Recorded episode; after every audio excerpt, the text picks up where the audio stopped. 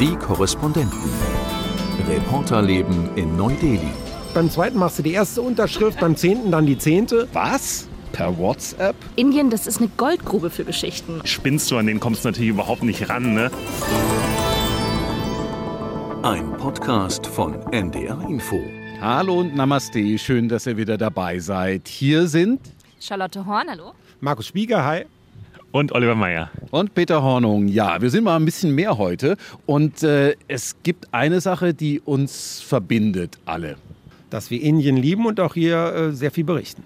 Genau, Markus, du bist jetzt seit langem das erste Mal hier in dem Podcast oder vielleicht das erste Mal überhaupt in diesem Podcast. Absolute Premiere gab es damals in der Form leider noch nicht. Ich war von 2015 bis 2018 hier als Korrespondent in Indien und bin jetzt zum ersten Mal wieder hier, allerdings nur vertretungsweise und begeistert. Irgendwas zieht uns ja immer wieder hierher. Also wir kennen das aus Deutschland, dass die Leute sagen, ha, du gehst nach Delhi und berichtest von da. Hu, das ist ja anstrengend vielleicht und hu, das ist ja herausfordernd und trotzdem verbinden wir ja eine gewisse Begeisterung mit dem Ganzen. Kann man die irgendwie formulieren? Charlotte, du bist die Neueste hier, ne? Du hast hier aber auch schon die Begeisterung, glaube ich. Ja, ja, absolut. Und die Begeisterung ist jeden Tag aufs Neue irgendwie da. Ne? Also ich war jetzt am Wochenende in Jaipur. Markus, du hast es gerade erwähnt, ich war beim Literaturfestival. Und da liefen Menschen aus der ganzen Welt rum. Also auch zum Beispiel der Literaturnobelpreisträger, also einfach auch bekannte Menschen. Und ich habe da wieder gemerkt, wie bunt dieses Land ist. Und man kann, man sagt es zwar immer, es ist so bunt, aber man kann es gar nicht in Worte fassen, wenn man es nicht selber erlebt hat. Also ich war dann auch in Jaipur in der Innenstadt, in diesem Stadtpalast von dem Maharaja. Es gibt ja immer noch diese royale Familie von Rajasthan. Ich habe dann später auch rausgefunden, der Maharaja ist ja sehr jung, ist ja irgendwie 24, junger Kerl. Also jeden Tag gibt es Neues zu entdecken in diesem Land. Und genau, deswegen ist es wahnsinnig faszinierend. Und mir hat aber jemand auch gesagt, bevor ich gekommen bin, entweder du hast es und willst nie mehr hin oder du liebst es sofort und dann willst du wieder hin. Und ich glaube, ich bin in der letzten Kategorie. Ein Maharaja beim Literaturfest. Was war das Spannendste da bei diesem Fest? Du warst ja von Donnerstag bis Sonntag da. Ja, einfach zu sehen, wie viele Geschichten dieser riesige Subkontinent, der es ja ist, Indien, dieses Land hat. Also es gibt ja ganz viele Sprachen, viele Geschichten, sehr viele mystische Geschichten auch und viele Menschen, die sich einfach für Literatur begeistern, weil das ist ja auch das, was uns alle verbindet. Auch dieser Podcast ist ja immer wieder jede Woche aufs Neue eine Geschichte. Und das war nicht so schön zu merken. Es ist egal, wo man irgendwie herkommt. Alle sind irgendwie neugierig und saßen da und wollten dann Bücher signiert haben. Und es war einfach eine ganz besondere Stimmung. Wie steht es um die indische Literatur? Also es gibt Autoren, Autorinnen, die sind sehr bekannt, aber dahinter kommt nicht mehr arg viel, ne? Man kennt vielleicht das Dschungelbuch, man kennt dann Arundhati Roy und dann muss man aber auch lange überlegen. Und das war genau die Frage, die ich hatte auf dem Literaturfestival. Es ist einfach so, dass oft einfach ja viele indische Autorinnen und Autoren schreiben auf Englisch oder auf Hindi, auf Tamil in ihrer Muttersprache. Und meistens ist es natürlich so, dass Bücher, die auf Englisch veröffentlicht werden, erst wenn die wirklich einen großen Preis gewinnen, wie den Booker Prize zum Beispiel, wie jetzt vor kurzem, kriegen diese Bücher auch in Deutschland Aufmerksamkeit und kommen dann vielleicht auf den deutschen Markt. Und das ist genau so eine Lücke, an der sie arbeiten wollen. Also ich habe auch mit Verlegern gesprochen, die gesagt haben, ja, wir in Indien, wir müssen erstmal bei uns anfangen und damit wir diese, genau dieses Thema fördern, dass wir schneller Bücher auch in andere Sprachen übersetzt bekommen, außer Englisch, dass sie eben hoffen, dass auch Deutschland aufmerksam wird auf ihre Geschichten, weil eine indische Autorin meinte zu mir, wissen Sie, Indien, das ist eine Goldgrube für Geschichten und ich glaube, genau das ist es. Ja, ich habe schon ziemlich viele Bücher auf meinem Nachttisch liegen, so, aber ich glaube, ich muss mich da noch ziemlich durcharbeiten. Sag mal, Olli, nein, ich frage dich jetzt nicht nach Büchern. Äh, Ach Gott sei Dank. Ich kann gar nicht lesen. komm, erzähl nicht sowas. Was fasziniert dich hier am meisten in Indien? Boah, das ist. Als Äh, Journalist. als Journalist, okay. Ähm, ja, ich glaube, Charlotte hat es ja schon so ein bisschen erzählt gerade, wie viele Geschichten hier rumliegen. Äh, Das kann Markus, glaube ich, auch bestätigen. Und du, wie äh, vielfältig diese Geschichten sind. Wir haben ja das Glück, dass wir das noch im Bild dann auch noch abbilden können. Ihr äh, müsst ja dann alles auch noch beschreiben. Ähm, Bei uns sieht man das ja dann auch. Und es ist einfach dieses farbenfrohe, dieses äh, Verrückte hier, dieser, äh, das, was man auch manchmal natürlich als anstrengend erachtet, der ganze Lärm, das ganze Gewusel. Also es ist halt einfach eine ganz eigene Faszination. Ich sage immer, dass man mit so einem relativ kurzen Flug ja eigentlich aus Deutschland, ne, sieben Stunden, dass man da in eine völlig andere Welt dann eintaucht. Eine, die so viel einfach anders ist als, als die deutsche Welt und in denen man an jeder Ecke quasi eine Geschichte erzählen kann. Und äh, was auch noch dazu kommt, was ihr, glaube ich, auch schon eben erwähnt hattet, dass dieses Land einfach so groß ist, dass man so viele verschiedene Sachen immer sieht im Norden, im Süden. Die Landschaften sind so unterschiedlich, die Menschen sind unterschiedlich, das Essen ist unterschiedlich. Also ich glaube, dass wir in unserer Zeit hier, wie viele Jahre es auch immer bei uns sein mögen, drei, vier, fünf, dass man da nur einen ganz kleinen Bruchteil der Geschichten erzählen kann, die Indien überhaupt zu bieten hat. Ja, es gibt viele Geschichten, die es hier zu erzählen gibt. Und äh, da gibt es einen Unterschied bei Radio und Fernsehen. Das ist so ein Unterschied, der nach außen gar nicht so richtig klar ist. Den kennen viele Zuschauerinnen und Zuschauer und Hörerinnen und Hörer nicht, weil wir beim Radio, wir können unsere Beiträge einfach machen für die ARD. Wir überlegen uns ein Thema, wir identifizieren das, wir recherchieren, wir reisen irgendwo hin und erzählen das dann und machen einen Beitrag und schicken den an die ARD-Programme. Es sind über 60 und irgendjemand spielt das immer. Manchmal sind es drei, vier Sender, manchmal sind es 20, 25 vielleicht. Ja. Beim Fernsehen, ihr müsst die Themen ja tatsächlich verkaufen. Ihr müsst erst jemanden in der Redaktion dafür gewinnen, müsst ihn überzeugen und dann, wenn die das nehmen, dann könnt ihr es tatsächlich machen. Da wird es doch sicher Momente gegeben haben, Markus, in deiner Zeit hier, wo du sagst, das ist so eine gute Geschichte, die würde ich so gerne machen, aber ich bin sie nicht losgeworden. Na gut, die Top-Geschichte, auch als politischer Mensch, ist ja natürlich Indien die neue Supermacht. War es schon damals nicht äh, bevölkerungsreichstes Land der Welt dann bald. Dieses Jahr werden sie es dann wohl auch wirtschaftlich aufstreben. Nur das ist natürlich fürs Fernsehen immer blöd darzustellen. Wie stellst du eine wirtschaftliche Supermacht zwischen China und den USA da Kannst ja nicht immer die Weltkarte da einfach einblenden. Das heißt, die Geschichte bin ich da nicht so oft losgeworden. Was ich losgeworden bin, ist natürlich die älteste Mutter der Welt mit 73 durch künstliche künstliche Befruchtung noch ein Kind gekriegt. Die Frau, die den Weltrekord im Chili sich in die Augen reiben hat. Äh, irgendwelche verrückten Motorradgötter, die angebetet werden. Oder auch ganz dramatische Geschichten. Schulen, wo hunderte von Kindern sitzen, deren Eltern alle aus Not Selbstmord begangen haben oder Orte, wo einige Wochen zuvor mehrere Frauen als Hexen umgebracht worden sind. Also diese sehr dunklen, aber auch teilweise sehr illustren Geschichten, die haben natürlich sehr, sehr gut in Deutschland funktioniert. Ist man als Fernsehmacher ja auch immer dankbar, dass du sagst, bin ich jetzt hier im Kino gelandet oder passiert das gerade echt? Aber tatsächlich das, was dann auch sehr wichtig ist, um das Land zu verstehen. Einfach die Zahlen, einfach die Hintergründe, die kannst du im Fernsehen nicht so gut machen wie im Radio. Da habe ich euch immer beneidet. Und gedacht, oh Wahnsinn, die können das erklären und kriegen auch noch drei, vier Minuten dafür. Bei uns, wenn man mal so einen Aufsager in der Tagesschau oder Tagesleben hat, 20 Sekunden die Antwort, nächste bitte, nicht so einfach. Olli, Geschichten, die du gerne hättest machen wollen, aber die du bisher nicht losgeworden bist? Oder vielleicht kannst du jetzt auch gleichzeitig noch bewerben, wenn der ein oder andere oder die ein oder andere diesen Podcast hört aus den Redaktionen. Ich wollte ja die ganze Zeit schon, ich hatte es zumindest schon mal für Social Media gemacht, so einen kleinen Cricket-Selbstversuch. Wie funktioniert eigentlich Cricket? Ne? Weil haben wir ja auch schon mal im Podcast hier besprochen, die Sportarten, die großen Cricket und ähm, vielleicht kann man noch Badminton und Hockey dazu zählen, aber Cricket natürlich mit weitem Abstand die Nummer eins hier in Indien. Und ich fand es immer unglaublich faszinierend, auch mal zu erklären, wo diese Faszination Cricket eigentlich herkommt. Meine ganz große Idee war eigentlich, es gibt ja diesen alten oder jetzt mittlerweile älteren Cricket-Star hier in Indien, äh, Sachin Sachin Tendulkar, der hier ein Superstar ist in Indien. Ähm, meine Idee war immer mit dem zusammen mal so ein Training zu machen und der soll mir dann mal Cricket beibringen und erklären, wo diese Faszination herkommt. Ich hatte es dann kurz hier bei unseren Kollegen beim indischen Kollegenkreis vorgeschlagen, meinen sie, haben sie mich erstmal ausgelacht und meinen, nee, spinnst du, an den kommst du natürlich überhaupt nicht ran. Ne? Für die sind wir natürlich nur eine ganz kleine Nummer. Aber generell diesen, diesen Cricket-Hype, den würde ich sehr gerne erklären. Ich würde auch gerne hier mal in ein Stadion gehen. Wir hatten halt hier das Pech jetzt die letzten Jahre mit Corona, dass dann hier auch gar keine Spiele stattfanden. Das äh, wird hoffentlich dann in diesem Jahr anders werden. Und ja, ich glaube, ich will es für mich selbst einfach auch verstehen, diesen Hype, weil ich weiß nicht, wie es euch jetzt mit Cricket geht. Ich habe nie die ganz große Verbindung damit. Kannst du es kurz erklären? Ist es an der Okay, ich versuch's, äh, jetzt- jetzt- jetzt. Kann man sagen, ist es wie American Baseball? Einer hat einen Schläger, einer auch drauf. Alle, alle Fans, alle Cricket-Fans werden jetzt die Hände über dem Kopf zusammenschlagen und sagen, wie kann sie diese traditionsreiche Sportart mit diesem schäbigen Baseballspiel aus den Staaten vergleichen.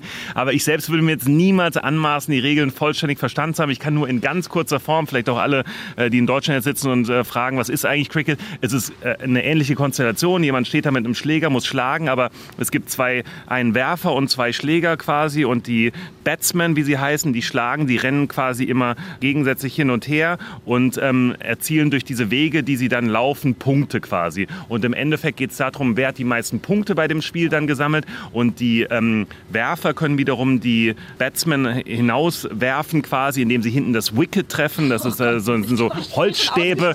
Also äh, ganz, ganz kurze Erklärung. Ich hoffe, man hat es halbwegs verstanden. Werfer, Schläger und Punkte sammeln.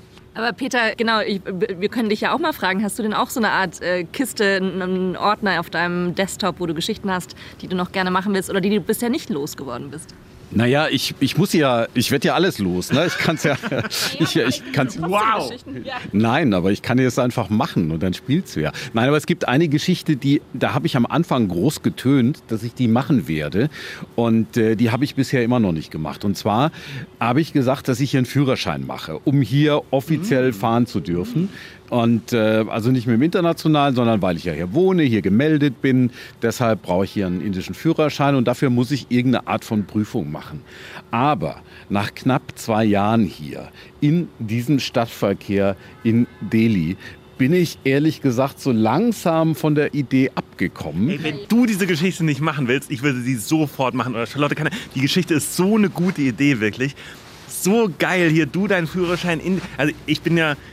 Kann man das jetzt hier sagen? Ich habe ja einen internationalen Führerschein, von daher fühle ich mich jetzt hier im Recht zu sagen, ich bin ja jetzt hier ein Jahr schon durch Delhi gefahren selbst und ähm, ist natürlich ein Erlebnis, aber wenn du es noch gar nicht gemacht hast, ich würde die Geschichte, ich würde die auf jeden Fall gucken und bitte mach den Führerschein hier, bitte, ich bitte dich darum. Ah, ich muss mal. Oh ja. Also ähm, das ist, glaube ich, irgendwie eine ganze Reihe. So, das lässt sich dann so seriell erzählen. Lasst uns doch mal so Selbstversuche machen. Du lernst Cricket, Olli. Peter macht den Führerschein. Markus, was machst du? Ich lerne Hindi. Oh, oh, will ich auch Oh, ja. Ja, und ich weiß ich nicht. Es wäre jetzt total Klischee, wenn ich sagen würde, ich, ich lerne, wie man einen Sari wickelt. Das, deswegen sage ich es jetzt nicht. Aber vielleicht doch. Das ist tatsächlich ist schwer, wirklich. Also meine Freundin hat das schon mal probiert, das mehr oder weniger selbst zu machen. Völlig gescheitert natürlich. Na, mit einer anderen äh, internationalen Freundin. Das und hättest du musste- so ein bisschen charmanter sagen können, ne? Nee, ist völlig gescheitert, das lasse ich auch so stehen. Und dann musste eine indische Freundin kommen und hat ihr dann gezeigt, wie man diesen Sari wickelt. Und das dauert auch wirklich, du weißt es glaube ich auch, oder 20 Minuten, so einen Sari zu wickeln. Ich habe es noch nicht versucht. Ich ziehe auch mein Hindi-Angebot schon wieder zurück, weil ich bin ja nur noch sieben Wochen hier. Ich lerne stattdessen diesen neuen, die Dance-Moves zu dem Film, der jetzt für den Song für, Nachu, für den Natu Natu, äh, ich spreche es auch noch falsch aus, ähm, für einen Oscar nominiert ist. Das versuche ich mal vorm Spiegel und dann führe ich es vor. Ja, das klingt schon mal sehr gut. Sehr radiohaft dann.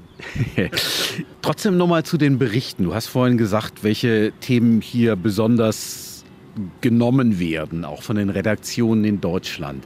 Das ist ja auch ein Problem der Berichterstattung hier. Jeder, der hier ist, merkt es auch. Es gibt so bestimmte Themen, da rennt man offene Türen ein. Extreme Themen, Katastrophenthemen, Dinge, wo man in anderen Weltgegenden denkt, das passiert ja überhaupt nicht mehr in unserer Zeit. In Indien passiert es noch. Hast du das so als Problem auch wahrgenommen in der Zeit und gesagt, eigentlich würde ich gerne mal mit anderen, mit Erfolgsstories kommen, mit Dingen, die irgendwie, wo man sagt, Indien ist doch eigentlich ganz anders, als man sich so landläufig vorstellt. Da hast du dich recht. Ähm, ich glaube, ähm, einerseits ist es allerdings schwer, Zugänge zu kriegen zu manchen super- und ultrareichen oder zu den schönsten und besten Bollywood-Stars. Äh, da ist natürlich eine Dreherlaubnis weniger leicht, als wenn ich hier im Slum von Delhi drehe, wo es natürlich sofort geht. Das andere ist, was Indien so faszinierend macht, dass es ein Land der Gegensätze ist macht es für die Berichterstattung schwer, denn die Leute wollen es eigentlich lieber einfach und klar haben. Also ein klares Bild von den USA hat man ein Bild, von Russland, von China und Indien, wo sich äh, mehrere Religionen tummeln, wo es so eine Vielfalt gibt. Das ist dann manchmal nicht so einfach auf den Punkt zu bringen. Nicht? Und dann bleiben halt diese Gegensätze manchmal stehen. Und ähm, das ist dann in der Verkaufe manchmal so ein bisschen schwierig, dass du dann nur ein Segment vielleicht erklärt kriegst, musst aber dazu sagen, naja, das ist nur ein kleiner Ausschnitt der Wirklichkeit. Nicht? Also eine Sache ist natürlich, dass wir durch unsere Berichterstattung, die oft dann doch Menschenrechtsthemen in den Fokus hatte, den Eindruck erweckt haben, ist ja alles ganz schrecklich da, wie können die Leute da überhaupt leben? Und dass hier zig Millionen gibt, die doch ein gewisses Wohlstandsniveau haben und einige zigtausend, die noch viel reicher sind als die reichsten Deutschen. Das hat man nicht so oft zeigen können. Vielleicht hätte ich das mehr machen sollen, um da auch vielleicht ein realistischeres Bild zu haben. Aber das kann ja in der Zukunft noch passieren. Ich finde vor allem die Themen gut, die überraschen. Zum Beispiel war ich äh, gerade auf so einem Markt, da gibt es so gebrauchte Möbel. Und wie zahlt man da? Mit PayTM. Ihr könnt mir jetzt besser erklären, was das genau ist, aber das ist so kontaktloses Zahlen mit dem Handy. Und wenn ich an Deutschland denke und mir vorstelle, dass wir immer mit unseren Münzen beim Bäcker stehen, wenn du das hier in Indien erzählst, die lachen uns ja aus. Und das finde ich sind genau die Geschichten, wo man vielleicht mehr genau solche Geschichten suchen sollte, um dieses andere Bild von Indien zu vermitteln dass sie teilweise, für manche überraschend, eben in einigen Dingen einfach schon schneller vorne mit dabei sind als in Deutschland. Das ist etwas, was mich auch immer wieder sehr erstaunt. Dieser krasse Gegensatz im Digitalen. Und ähm, es gibt auf der einen Seite solche Zahlungssysteme. Ich habe zum Beispiel bei meinem WhatsApp seit einigen Monaten bei indischen Nummern unten noch ein Zusatzsymbol, ein Rupienzeichen. Das heißt, ich kann jemanden, der eine indische Nummer hat, Geld einfach schicken per WhatsApp. Ich gehe da drauf, gebe den Betrag ein, schick's und er hat es.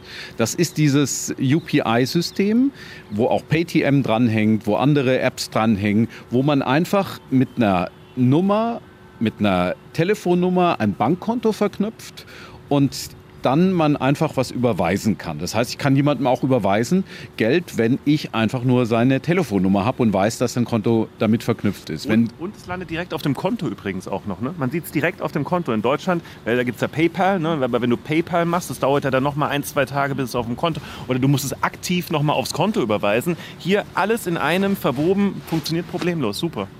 Ja, wir haben jetzt gerade Freunde zu Besuch und auch die haben mich gefragt, wie können wir denn was bezahlen? Habe ich gesagt, ich kann das dem eurem äh, Fahrer, den ihr da habt, gleich per WhatsApp schicken. Was? Per WhatsApp. So, auf der einen Seite ist totale Erstaunen äh, über diese digitalen Möglichkeiten, die wir in Deutschland nicht haben. Auch zum Beispiel über die Qualität des, des Mobilfunknetzes hier. Wir haben jetzt hier auch. aber sehr geschimpft. Da musste ich dir, kleiner Funfact hier nebenbei, musste ich dir, glaube ich, beim Essen viermal einen Hotspot geben, weil du immer so da sind, ich habe kein Internet.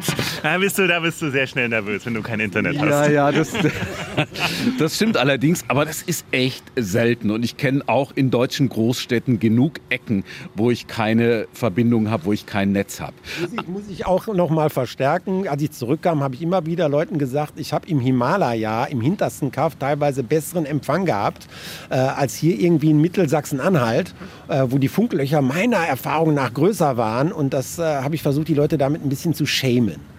Ja, das, das ist auch echt erstaunlich für viele, äh, die das in Deutschland hören.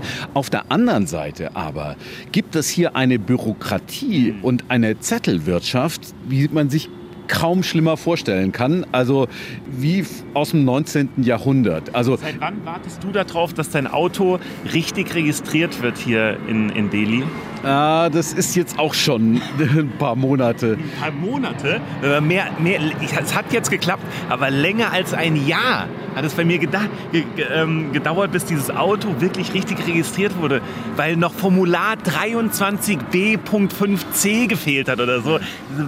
Ich bin, ich bin wahnsinnig geworden, wirklich das ist heftig und es ist auch so, dass ähm, wenn man zum Beispiel in Gericht geht, da stapeln sich oder überhaupt in irgendein Amt, da stapeln sich wirklich so mannshoch die Akten Akten, verstaubte, vergilbte Aktenberge, die auf dem Gang liegen und da ist nichts zu finden. Wenn man Gerichtsverfahren hat, die indische Justiz, die ist also, die braucht noch länger als die deutsche äh, vielerorts.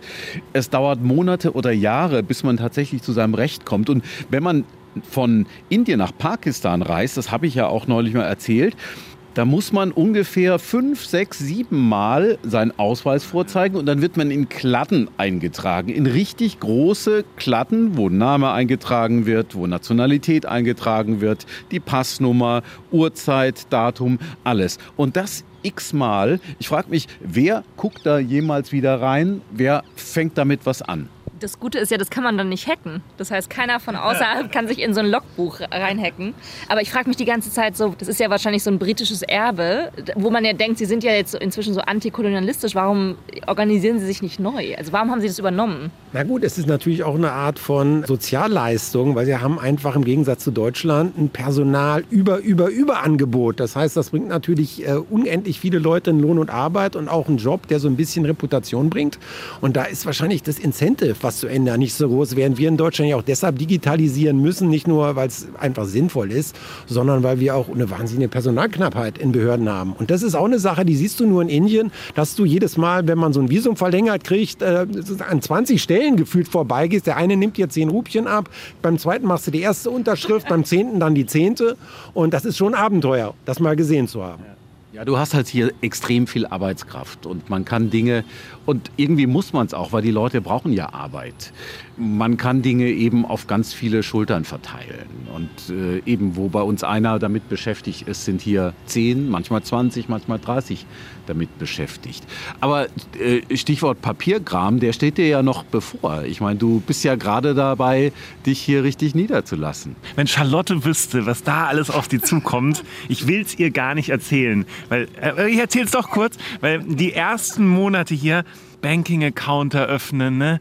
Eine Telefonnummer hast du schon, ne? Telefonnummer habe ich schon. Telefonnummer Aber, äh, so, eine, so eine Pressekarte, dass ich hier Journalistin bin. Ja. Die Möbel organisieren, wo du ja gerade dabei bist, ne? Amazon-Bestellungen, die dann auch nicht gebündelt wie in Deutschland ankommen, sondern ja immer als einzelne Pakete. Ne? Ja, das heißt, der Postbote klingelt dann 23 Mal bei dir am Tag. Sachen kommen doppelt, man kann sie nicht wirklich zurückschicken. Ja. Also, äh, viel, viel Spaß. Ja, ich, ich, ich brauche ich brauch eine Hilfestellung. Wie schaffst du es nicht, die ganze Zeit in die Tischplatte zu beißen, förmlich? Also wie schaffst du es, damit umzugehen? Du musst Weil ganz viel das, Yoga machen. Ja, ja, aber ich habe jetzt schon seit ein paar Wochen das Gefühl, als wenn dieses Land einen immer wieder testet. Und dann bin ich nicht genervt von der Sache an sich, sondern ich bin davon genervt, dass ich genervt ah, bin. Ja. Und doch immer denke, ja, aber ich, hier, ich weiß, es gibt sowas wie Kulturschock und so, dass man genau mit diesen neuen Sachen umgehen muss. Also wahrscheinlich hilft Yoga oder einatmen, Markus ausatmen. Hier. Markus kann ja. sagen, wie, du dich wie kommt man klar? Ich habe wie in Deutschland sehr viel Kaffee getrunken, ist der Blutdruck eigentlich noch höher gekommen. Aber irgendwie habe ich es dann ganz gut ausgehalten. Man muss einfach sagen, man kriegt so einen anderen ein anderes Carpe Diem als in Deutschland. Nicht? Das ist dann irgendwie so mit eingepreist. Es ist dann auch nicht so, äh, nicht so schlimm. Alle sind ja immer freundlich und nett. Das heißt, ich bin dann ohne Nervenkollaps wieder rausgekommen. Ich vermisse das manchmal, dass eben nicht 23 Mal am Tag bei mir geklingelt wird und ein netter Mensch draußen steht und nach mir fragt. Ich versuche mir immer einzureden, es dauert alles vielleicht ein bisschen länger, aber am Ende wird es klappen. Also das ist so mein Mantra. Es wird anders klappen, als ich es erwarte, aber es klappt halt the Indian way. Oder, immer, ja, na, ja, oder, oder es klappt nicht und es ist auch okay, dass es nicht klappt. Das kann auch passieren. Also wie zum Beispiel ja, mit, mit meiner Autoregistrierung. Das klappt dann halt nicht. Auf der Autokarte steht immer noch der vorherige Owner drauf, aber ist es dann irgendwie auch egal. Aber vielleicht lernt man ja genau das in diesem Land, in Indien, dieses Let go und dieses alles wird klappen. Ja, jetzt noch mal eine kleine Runde zum Thema Journalismus. Wenn wir jetzt mal ins Jahr schauen, weil wir arbeiten ja jetzt hier die nächsten Wochen und Monate zusammen. Welches Thema steht bei dir auf dem Programm und ist dir besonders lieb? Ach, also besonders lieb, es stehen mehrere Themen tatsächlich auf dem Programm. Ich meine, Afghanistan wird uns eh begleiten, auch das nächste Jahr. Ähm, dieses Jahr natürlich G20-Gipfel hier in Delhi wird, glaube ich, ein ganz großes Ding für uns alle werden. Ein sehr arbeitsintensives Jahr auch für uns. Ähm, jetzt mein nächstes Thema ist ähm, in Kerala das Thema künstliche Intelligenz, denn wir alle wissen, ist natürlich Indien ein Land, in dem viel äh, IT-Expertise herrscht. Und in Kerala gibt es zum Beispiel ein Unternehmen, was äh, Menschen in dieser äh, Artificial Intelligence auch in dem Feld ausbildet. Es ist aber ein äh, besonderes Unternehmen, denn es ist ein Unternehmen, was äh, 75 Menschen ausbildet mit äh, Behinderung, mit Autismus, mit ähm, ja, äh, verschiedenen Graden von Behinderung. Und ich bin sehr, sehr gespannt auf diese Geschichte. Sie ermöglichen Menschen da ein eigenständiges Leben, ein selbstbestimmtes Leben. Und ich glaube, das wird ähm, mal wieder, wie wir es ja gerade schon angesprochen haben, eine dieser äh, positiven Geschichten aus Indien auch. Dieses Jahr stehen ja die G20, der G20-Gipfel äh, an, der diesmal in Indien stattfindet, was für die Inder wahnsinnig wichtig ist. Das ganze Land ist ja schon entsprechend geschmückt, vor allem die Hauptstadt. Und Indien nimmt das so als Chance, sich als Superpower zu präsentieren, was auch stimmt. Und eigentlich, wenn man so die nächsten Jahre anguckt, gehört Indien zu der, zur G4, also zu den vier äh, größten Mächten, USA, Europa, China und auch Indien. Und ich glaube, das ist es, äh, was man auch nach Deutschland mal transportieren muss, welche enorme wirtschaftliche, politische Bedeutung Indien hat und dass man das auch ein Stück mehr wertschätzen und zur Kenntnis nehmen muss als bisher. Und das werden wir, äh, denke ich, auch vor allem machen. Charlotte. Genau, ich wiederhole mich jetzt nicht mit Afghanistan und G20. Ein Thema, das ich jetzt direkt äh, vor Augen habe und was ich bearbeiten werde, ist das Thema über einen, man kann ihn als Wegbegleiter von Mahatma Gandhi bezeichnen, und zwar Subhas Chandra Bose, äh, genannt Netaji, was im Prinzip Hindi ist für Führer. Und zwar habe ich seine Tochter getroffen, schon in Deutschland noch. Und da bin ich sehr gespannt drauf, mehr über ihn zu erfahren, weil Modi, also die aktuelle indische Regierung, ihn sehr hoch verehrt. Und es gibt jetzt hier auch ein, ein paar Kilometer von uns eine große Stadt Statue von ihm. Und da bin ich sehr gespannt drauf, mehr über ihn zu erfahren und dann ein langes Feature zu machen. Und du, Peter? Ich habe gerade ein Thema, da geht es um indische Studenten. Da geht es um indische Studenten, die nach Deutschland gehen. Es gibt ja seit Dezember auch ein Abkommen, Migrationsabkommen mit Deutschland, das hier unterzeichnet wurde von der Bundesaußenministerin. Und es kommen schon sehr viele Inderinnen und Inder dahin. Und manche landen bei ganz merkwürdigen Hochschulen. Hochschulen jetzt wirklich in Anführungszeichen. Das sind Einrichtungen, die gibt es in Berlin, die gibt es in Hannover, die gibt es in Potsdam oder in Hamburg. Die sind so ein bisschen fragwürdig, was die Qualität der Lehre anbelangt was die Motivation überhaupt anbelangt, die zu betreiben. Also da stellt sich die Frage, geht es da nicht nur darum, ausländische Studentinnen und Studenten abzuschöpfen. Ja? Und das ist eine ganz spannende Recherche, die mache ich auch mit Olli zusammen, Olli, du, und ähm, auch mit einer Kollegin in Hamburg.